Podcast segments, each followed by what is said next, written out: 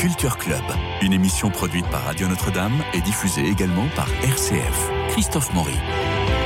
Allons au cinéma, Marie-Noël Tranchant, Dominique Borde et Bernard Medioni. Bonjour à vous trois. Bonjour, Bonjour, Christophe Christophe. Maury. Non pas trois films, ou peut-être quatre comme la semaine prochaine, ni deux, mais un seul, Napoléon. Est-ce que ça vaut le coup de consacrer toute l'émission à ce long métrage historique Mais vous en conviendrez à personnage exceptionnel, émission exceptionnelle, donc Napoléon. C'est de Ridley Scott par David Scarpa avec Joachim Phoenix, Vanessa Kirby, Tahar. Alors oui, quand un Anglais évoque Napoléon, il a l'impression de prendre sa revanche. Rien dans le film ne montre les universités, le code civil et les autres réformes d'É- d'État si importantes encore aujourd'hui. Jean Tullard, le grand spécialiste de Napoléon et grand cinéphile, déclarait dans la presse qu'il ne conseillerait pas à ses étudiants d'aller voir le film. Mon Dieu, oui, des approximations historiques, il y en a. Et dès le début, on assiste à l'exécution de Marie-Antoinette en robe de reine et en cheveux longs. Euh, Ridley Scott connaît certainement le dessin de David croquant euh, Marie-Antoinette sur la charrette qui l'emporte à la mort, les cheveux tout courts. Deuxième erreur, Bonaparte ne pouvait pas assister à l'exécution puisqu'il était caporal en garnison dans le sud. J'en conclus que Ridley Scott donne insolemment la tonalité par une licence historique assumée. Mais quel spectacle, quel film Les, les batailles de Toulon, d'Austerlitz, de Waterloo, où enfin on comprend tout, sont vraiment des scènes d'anthologie. On écoute la bande-annonce. Votre Majesté, nous sommes découverts. Bien. Attendez On est sur la glace C'est un piège Retirez-vous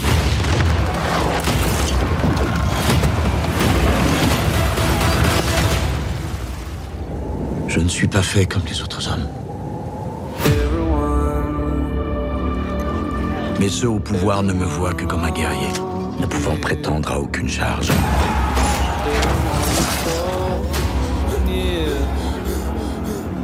Mais je marche dans les pas d'Alexandre le Grand et de César, Quel est votre nom?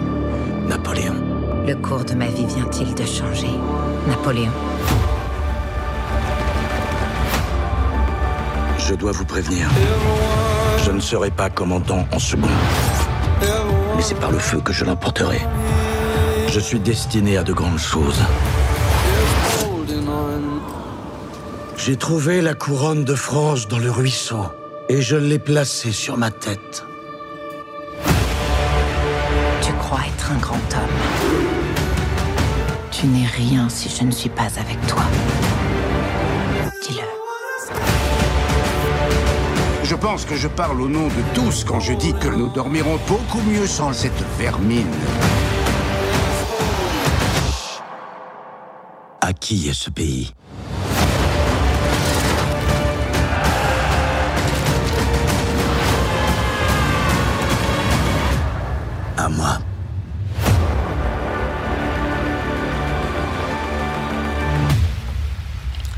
Alors parfois on dirait Néron, mais enfin on a bien compris qu'il est artilleur. On voit qu'il se bat, il mouille sa chemise. Enfin, c'est quand même important. Je vous laisse parler maintenant. Dominique Borde. Moi, ben, c'est un Napoléon brut de décoffrage que nous offre Ridley Scott, c'est-à-dire une sorte de roman photo avec une prétention historique qu'on a du mal à retrouver. hein. C'est un grand spectacle. Certes, c'est un grand spectacle. Euh, euh, au passage, on peut dire qu'on a, on a coupé à la mèche et à la main dans le gilet. Ça, il l'a pas mis. C'est vrai. C'est ça, et au moins, au moins cette originalité-là. Pour le reste, euh, on, on est devant un personnage euh, monolithique qui est dévoré d'ambition et de conquête, qui est très amoureux de Joséphine. Il faut bien dire que Joséphine est le fil rouge de tout le film.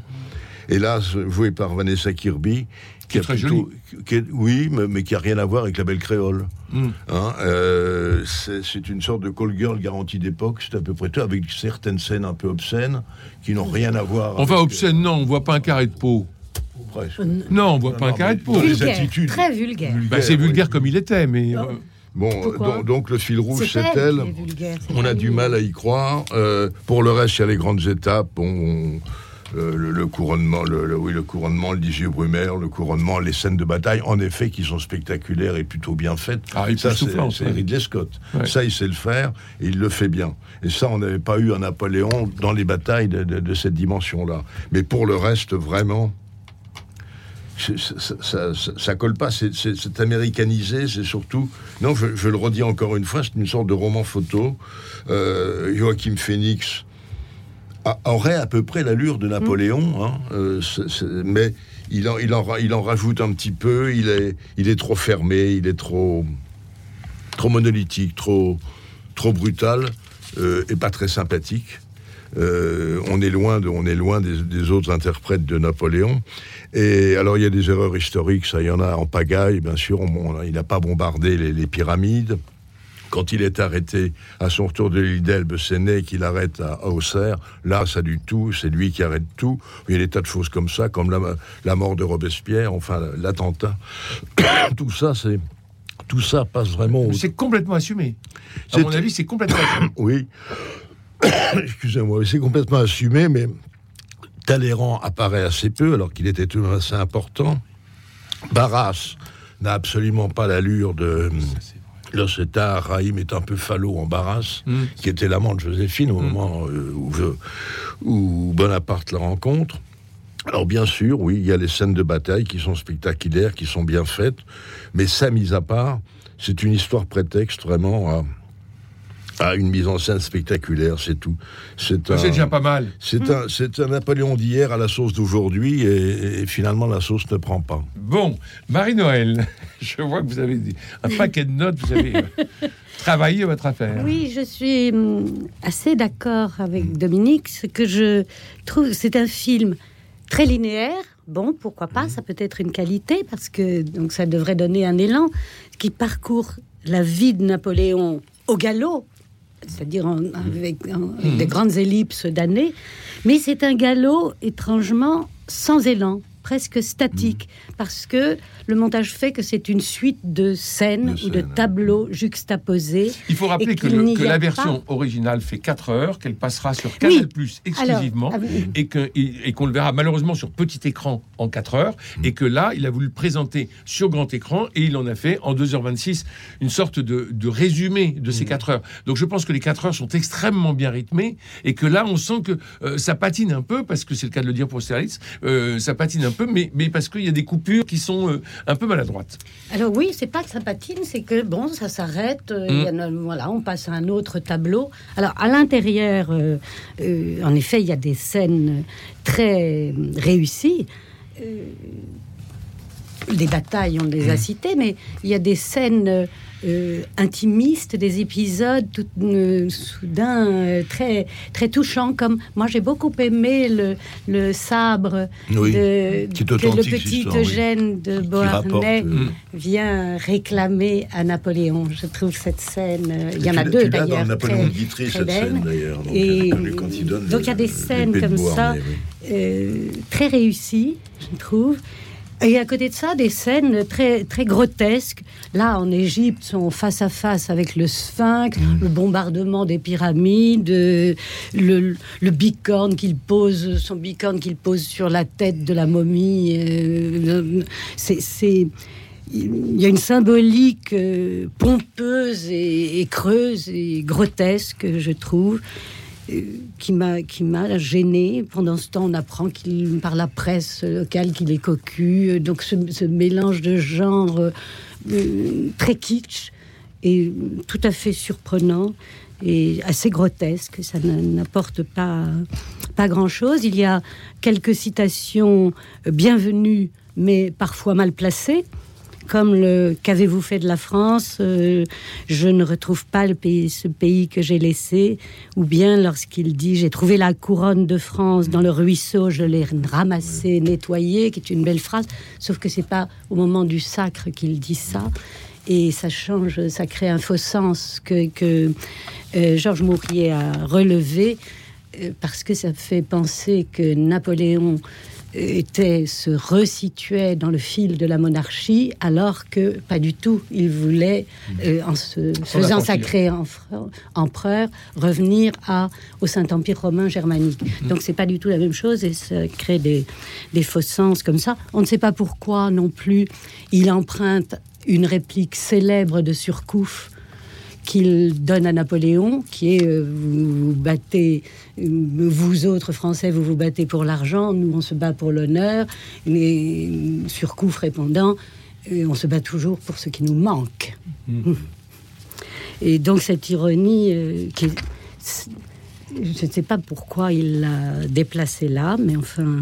Alors il y a des scènes très belles à côté de ça, très saisissantes, comme Moscou désert, et la salle du trône vide, où il vient s'asseoir sur À le du trône du- à la place du tsar, Ouais. et puis tout à coup l'incendie, et il comprend ce qu'a fait le tsar. Et là, c'est étonnant. Il dit simplement je ne, je ne lui savais pas ce courage. Mais j'aurais bien voulu voir la Bérésina. Oui, alors à côté de ça, vu- voilà, les choix ne Vu ce sont qu'on a pas. à Austerlitz, on se dit, ah, la Bérésina, ça va être terrible. Et on l'a pas eu. Et quant à sa relation avec euh, Joséphine, qui est en effet très très vulgaire et au début, alors après quand elle est plus en filigrane à travers la correspondance, les lettres, c'est c'est très joli parce que ça donne en effet cette cette dimension de- d'un long amour, ce qui a été en effet. Et hum, là, ça la donne bien par, euh, par allusion et, et présence euh, distante, mais toujours là. Ça, c'est joli. Ça s'affine. Autrement dit, cette relation gro- grossière au début, aussi bien de sa part à elle que Et quand de il lui, a son, et lorsqu'il a son héritier, il va voir Joséphine qui Oui. prend l'héritier dans ses bras Oui. euh, dans le jardin. Je sais pas si Et, c'est une bonne hum, scène. Oui. Bon, mais pourquoi pas. Mais alors, ce qui m'a manqué aussi, et, et ça, ça hum, désincarne complètement le film. Alors peut-être est-ce dû au sang-froid euh, britannique euh, qui est- ne voit pas du tout l'empereur sous un jour euh, lyrique et affectif, mais le rapport aux Français et surtout à son armée, à ses soldats, n'existe pas du tout. Peu. Et on ne s'explique pas comment Napoléon a été tellement aimé, car il faut dire le mot, de, de la France, du peuple français et de ses soldats, sauf dans une scène au moment des 100 jours où il retrouve son cinquième régiment et Là, il, euh, il, il dit, euh, c'est très, très beau, il, euh, le cinquième régiment chargé de l'arrêter, bien sûr, Mmh, dans bien sa sûr. course. Et on voit comment les Français se rallient à lui quand il dit tout à coup euh, euh, c'est vous, euh, ah, je vous, vous m'avez manqué. cette, chaleur qu'il devait avoir, parce que c'est impossible de penser Bien sûr. le- le- ce rapport-là avec du pays, avec Napoléon. Cette chaleur-là n'est jamais présente, sauf allusivement dans cette scène. Et ça, c'est très dommage. On peut pas comprendre euh, les rapports de Napoléon Il y a, avec il y a Bernard, il y a Français. le- avec- le mot du pape au moment de- qui- qu'il avait fait venir de force pour le sacre, hein, Mm. qui est comédiante et tragédiante. Là, on est plutôt dans la comédiante. hein. Bernard. Moi, je serais quand même un peu sévère que mes camarades, même si bien sûr le film a beaucoup de défauts. Mais quelle mise en scène quand Énorme, même. oui. Et c'est un homme de 85 ans Oui. qui fait un film Oui, comme c'est ça. vigoureux, c'est Et- mais c'est plus que ça, hein, excusez-moi, vous l'avez dit vous-même, Marie-Noël, le passage en Russie, Ah, c'est un moment oui. exceptionnel. Ouais, ouais. Il transfigure les extérieurs et puis il, il tire parti de sa reconstitution aussi, qui est ivre de splendeur, et c'est à la fois rigoureux et ample comme mise en scène. Euh, quelle musique aussi Oui. Des choix de musique. Au moment de la mort d'un personnage clé, on ne dira pas lequel, on entend les notes de Cold Song d'Henry Purcell, qui avait d'ailleurs popularisé Klaus L'air du froid. Souvenez-vous, au début des années 80. Euh, je trouve que le film euh, reflète de manière très précise la solitude écrasante d'un pouvoir à la démesure aveuglante. Cette solitude qui pèse sur ses épaules, malgré Joséphine, malgré son, son armée, malgré ces gens, sa cour d'une certaine manière, euh, cette solitude, je trouve qu'on la sent très très bien. Et puis, euh, vous l'avez dit à, à demi-mot, mais les batailles sont extraordinaires. Les batailles d'Austerlitz, les batailles de Waterloo, la campagne de Russie, Et Toulon. Et Toulon tout au début, ça offre un spectacle prolifique. Et Toulon, il se bagarre à issue. Ah oui, oui, oui, on ça on comprend le que c'est voit. pas Napoléon sur son cheval blanc euh, Euh, qui est, euh, qui est lointain. Non, non, il prend l'épée, il y va. hein. Absolument. Là, vous avez une union heureuse entre âpreté épique et somptuosité esthétique. Oui. C'est presque un film, un film belligérant, comme s'il opposait un Barras contre le Pacifique, d'une certaine manière. Euh, mais il y a On aussi, va en avoir deux autres. euh, il y en a aussi, il y a aussi quelqu'un qu'on n'a pas cité dans le film et qui remarquable, c'est Rupert Everett en Wellington. Je trouve qu'il est majestueux et qui tire son épingle du jeu Mm. euh, de toute la, distribution. Ce n'est pas la première fois que Ridley Scott parle d'un personnage historique réel. On a vu 1492 Christophe Colomb et puis d'autres personnages au- authentiques dans American Gangster, dans Tout l'argent du monde ou son dernier film House of Gucci. Alors ici, ce serait plus House of Grucci en l'occurrence, Euh, mais c'est vrai que euh, c'est- c'est quelque chose qu'il a déjà fait. Il y a le thème de l'intrusion qui est essentiel chez Ridley Scott, qu'on pense à Alien, qu'on pense à Black Rain avec ses détectives américains au Japon, euh, qu'on pense à la chute du Faucon Noir, à Robin des Bois, un mensonge d'État avec son agent de la CIA en Irak, à Seul sur Mars, bien sûr, à Hannibal, le psychiatre dément qui se cache à Florence. Là, l'intrus, c'est Napoléon, où qu'il aille, en Égypte, en Russie. Et ça, je pense que c'est quelque chose qui est, qui est vraiment cher à Ridley Scott. Et puis ce motif de la fuite en avant, qu'on avait dans Thelma et de- et Louise, qu'on avait dans L'âme de fond, qu'on avait dans Exodus et qu'on retrouve ici. Maintenant, oui, Joaquin Phoenix a de la prestance et de la densité, mais il est quand même trop âgé pour le rôle. Mais oui, on le voit pas évoluer, Mais du oui, coup. beaucoup trop qu'il a âgé. 40 ans déjà à Toulon. Il y a un historien qui l'a souligné, qui s'appelle Jacques-Olivier Boudon, qui a été mon, mon professeur à la Sorbonne il y a très longtemps, et qui disait que, et en plus la différence d'âge avec Joséphine de Beauharnais, ça ne va pas. Elle est plus vieille que lui, et là il y a 15 ans entre les deux interprètes, sauf que c'est Joséphine qui a 15 ans de moins que, euh, que Et au moment de la Révolution, il a Phoenix. 24 ans. Et oui, et il fait pas jeune général Non. au début du tout. Euh, l'influence, et je suis d'accord avec Dominique et Marie-Noël là-dessus, l'influence exercée par Joséphine est démesurée et extravagante. Et puis d'ailleurs, le film semble patiner, piétiner, suffoquer lorsqu'il parle de cette relation, de cette idylle, de cette romance. Là, ça n'évolue plus et puis ça redémarre avec, euh, avec la guerre. Je trouve aussi, je suis d'accord avec vous, la campagne d'Égypte est assez ratée parce que ça a quand même laissé une empreinte dans l'histoire. Et puis là, c'est limité à un épisode assez dérisoire. Afficher les victimes à la fin. Oui. Quel angélisme. Euh, Il y a d'ailleurs un historien qui a dit les chiffres sont totalement extravagants. Euh, et ça, ça fait fi du contexte et de l'héritage laissé par un militaire de génie, quand même, comme si on jugeait à l'aune de 2023. Et puis moi, je dirais une dernière chose aussi, la représentation du coup de force de novembre 1799. n- est rat- je- Ça, pour le coup, est assez raté, parce qu'il y a de la confusion, il y a quelque, quelque chose qui est presque drôle sans le vouloir, et on sent une certaine indécision. Donc ça, le coup de force Le pas... 18 Brumaire? Euh, du voilà du de novembre 1799, il y a quelque chose qui ne prend pas, mais je dirais qu'à défaut d'une poésie enivrante, on a au moins droit à un verre d'arcole. Oui, aussi. Mais pour rejoindre ce que vous disiez, euh, ce que je disais en, préambule, quand un Anglais évoque Napoléon, on a l'impression qu'il prend sa revanche. C'est-à-dire que rien de positif de ce que nous, nous a laissé Napoléon, rien de positif n'est donné dans le film. Quand il part en Égypte, il part avec des ingénieurs hydrauliques qui vont être, qui vont avoir leur propre épée, leur propre uniforme. Ingénieurs hydrauliques chargés de trouver de l'eau dans le désert pour pouvoir faire des cultures. Euh, le- le- Il y, a, il y a un côté bienfaiteur lorsque euh, il fait ses conquêtes à l'est de l'Europe. Il y va pour apporter euh, la, la, la Révolution française, c'est-à-dire les Lumières, c'est-à-dire l'éducation, le Code civil, les universités qu'il avait fait en France. Et ça, on voit pas du tout cette œuvre de bienfaisance. Certes, c'était un tyran, certes, il y a eu beaucoup de morts, etc. Mais il y avait quand même, au départ, une, euh, un homme d'État. Et ça, euh, il faut dire que Ridley Scott passe complètement à côté de ce. D'ailleurs, on n'a pas du tout. D'ailleurs, on n'a pas du tout ou très peu le contre-champ européen.